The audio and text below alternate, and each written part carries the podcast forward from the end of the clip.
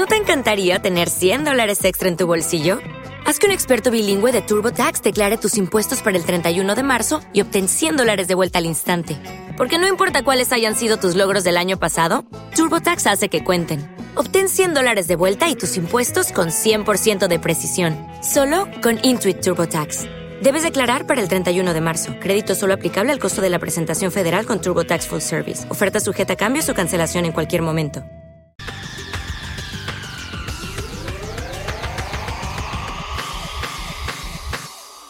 Y saludamos a Pablo García de Divacons. Pablo, muy buenas noches. hola, buenas noches, Gemma. Bueno, estamos en una semana algo más cortita de lo habitual. Estamos ya casi en vísperas de, la Semana Santa, aunque el plato fuerte para mañana, Jueves Santo, reunión del Banco Central Europeo, para irnos eh, con las pilas puestas de fin de semana para recargar pilas y volver a partir del próximo martes a la negociación. Bueno, la verdad es que hemos tenido muchos platos fuertes, porque al final es la misma temática, pero como diría Ricky Martin, con un pasito para atrás, porque hemos tenido la guerra que parecía que las cosas se podían, por lo menos, mejorar o tener algún acuerdo de paz y, sin embargo, nos mm. vamos a acercar a 50 días. Hemos tenido datos de inflación, fíjate, en Estados Unidos 8,5%, la inflación de marzo, 9,8 en España, Alemania 7,3 y solo se salvan de la quema, por decirlo de alguna forma, países como Portugal con un 5,3%, que es casi la mitad que en España y para los más positivos eh, sobre la inflación subyacente, la verdad es que el dato de 6,5% de inflación subyacente en Estados Unidos es un desastre. Pero es que además seguimos con la desglobalización, con los problemas logísticos, con la curva de tipos, que por cierto, yo he insistido en algún artículo que eh, siempre que ha habido recesión, ha habido inversión de la curva pero no siempre que ha habido inversión de la curva ha habido recesión. Aunque esto parezca un galimatías, hay que tener en cuenta que es una condición necesaria, pero no suficiente. Es decir, Estados Unidos, de hecho, ahora, viendo la curva de tipos, ya está cogiendo un poco de pendiente. Eh, de hecho, la caída en los precios de los bonos que era algo que hemos comentado muchas veces en Intereconomía, se está produciendo. De hecho, las posiciones más fuertes que tengo en las carteras precisamente es el corto apalancado del boom que llevamos meses insistiendo cuando el boom estaba en menos 0,40 y es que se nos ha ido ya a un nivel de 0,76, incluso un poco más rápido de lo que preveíamos.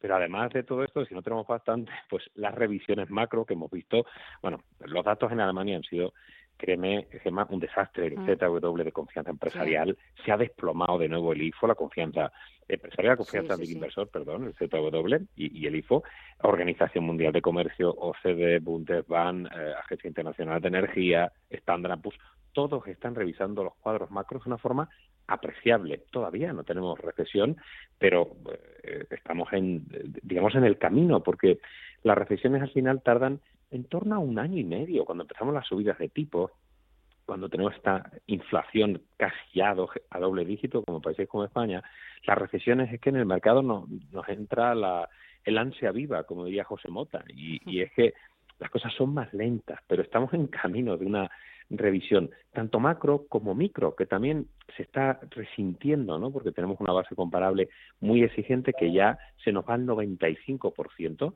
eh, el crecimiento de 2021 de BPH en Europa y eso nos hace una base comparable muy difícil. Y solo hay prácticamente solo dos sectores que vayan a crecer en beneficios y que son los ligados a materias primas, petróleo, eh, pues siempre los deep cíclicas, ¿no? Los cíclicos pesados.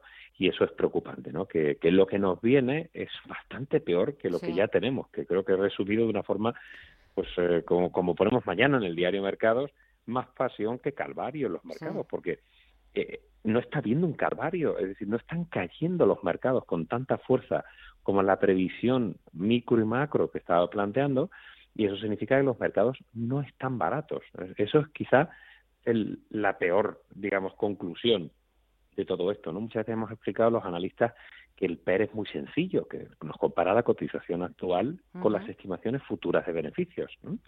Eh, y si las cotizaciones no están cayendo tanto, pero las estimaciones de beneficios en el, en el denominador van a caer a plomo, el mercado se va a poner carísimo, aunque no queramos verlo, ¿no? Y encima con tasas que van a subir, que es un camino que hemos insistido indefectible. Los tipos largos van a subir, van a seguir subiendo y la señora Lagarde va a tener que, digamos, eh, eh, cambiar esa careta. Mañana no creo que sea el día, Gemma, porque por, además, poner un jueves santo, ¿verdad? En una reunión del BCE que estaremos los cuatro gatos que parece que no tenemos otra cosa que hacer.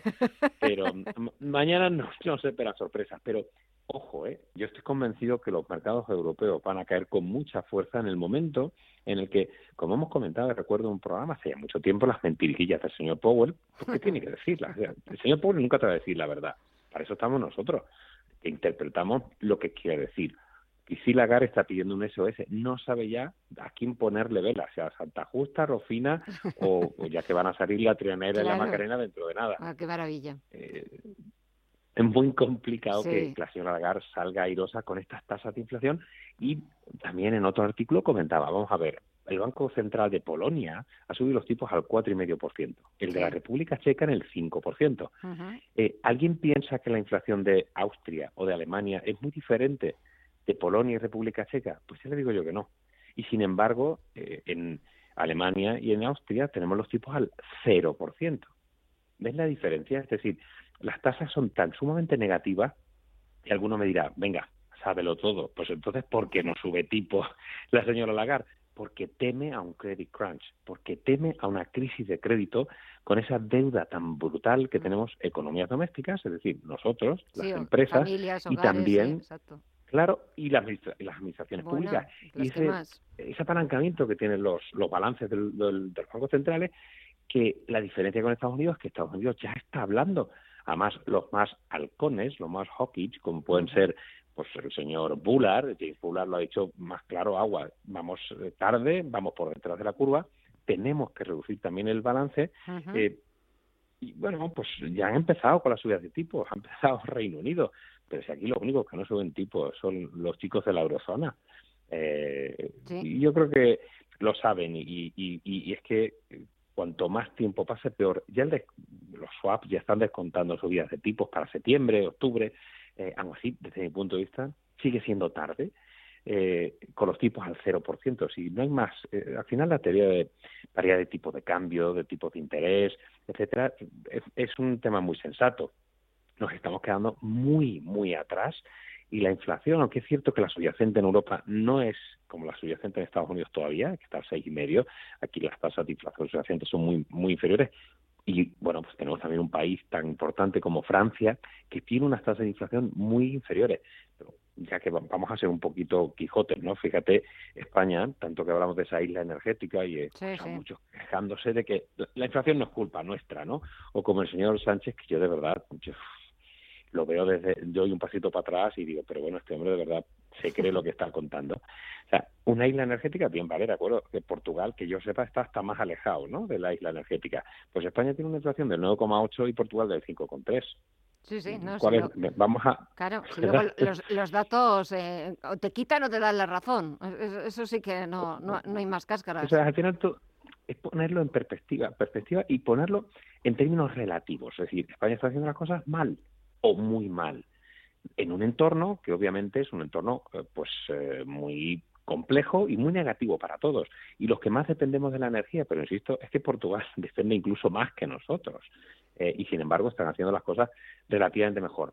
Francia tiene un perfil mucho más atractivo porque, bueno, ha tenido la energía nuclear y, y, ha gestionado mucho mejor. E Italia, el señor Draghi, al final, los tecnócratas, los buenos gestores, hacen las cosas bien. E Italia estaba sumida en una gran crisis, incluso política, y ha conseguido pues un cierto quórum, ha, conseguido el respeto de todos para llevar a cabo una serie de medidas que, han, que están dando sus frutos en una Italia que no se está hablando mucho. Y cuando no hablan mucho de uno, cuando estamos en crisis, eso es que tiene que ser bueno. Así que, no sé, yo creo que los mercados nos quedan, nos queda todavía el calvario, como decíamos, y, y, están siendo demasiado pasionales, ¿no? Yo creo que que las expectativas eh, van a ir desgraciadamente a peor y eso no va a llegar eh, por, por, esa ansia viva con el mercado. ¿no? Es que mañana, es que pasado, es que no, no. Esto va a ser un proceso largo. Lo peor lo vamos a tener previsiblemente a finales de este año y desde luego, insisto, cuando Christine Lagarde nos cuente ya la verdad eh, eh, o cuándo va a subir los tipos, cuándo va a decir la verdad de que esto se le está escapando. Sí, sí, bueno, se le ha escapado desde hace ya meses, pero, pero es verdad que, que insiste y persiste que lo tiene todo bajo control, pero me da la sensación de que no, porque es eso, las cifras al final, es así que no, no engañan. Por mucho que pases el algodón, el algodón no engaña. Yo decía antes lo de que qué maravilla y no me refería ni a Cristín Legar ni a sus chicos, sino cuando has hablado de las santas de Sevilla, de Santa Justa y Rufina y de las, y de las procesiones. Eh, ¿vas, a, ¿Vas a verlas? Eh, no, no, me quedaré por aquí al final, pero estoy en España, ¿eh? estoy, estoy en España, he venido, tengo que irme dentro de una, una semanita, pero esta vez no, no puedo bajar a Sevilla, pero en breve bajaré a, ver pues a, toda la familia, a mi madre que tengo allí, a mi, a mi sobrina que está dando por ahí brincos y, tengo ganas de, ir, pero en breve iré para allá, iré a Sevilla. Bueno se te echará. Si puedes pasar por Madrid y echarnos y hacernos una visitita corta, aunque sea corta, ya sabes que siempre eres muy, muy bienvenido. Pablo García de Divacons, pues aunque no puedas bajarte a Sevilla, pero seguro que tu corazón y tu alma está con, con, con, Sevilla, con esas procesiones que después de dos años tan difíciles y tan complicados, pues esperemos, crucemos los dedos de que las condiciones meteorológicas sean las más óptimas y que hay mucho, hay mucho fervor y hay mucha gente que lleva esperando muchísimo tiempo a ver salir a su, a su Virgen y a, y a su Cristo. Pablo, Muchísimas gracias, como siempre, de verdad un fuerte abrazo, gracias por el análisis, que disfrutes de la Semana Santa y hasta pronto. Gracias. Un placer, muchísimas gracias, Gemma. Igualmente. Adiós.